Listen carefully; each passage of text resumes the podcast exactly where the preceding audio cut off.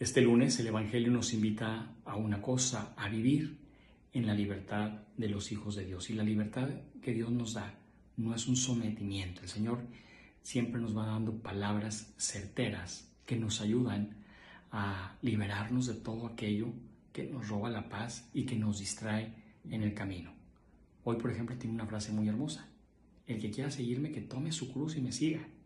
Es lo único que tenemos que hacer en la vida, aprender a tomar las cosas que nos cuestan, aprender a agarrar también las cosas que nos bendicen, que nos ayudan a ser mejores y caminar no detrás de ídolos, no detrás de influencers, artistas, etcétera, sino detrás de Jesús de Nazaret.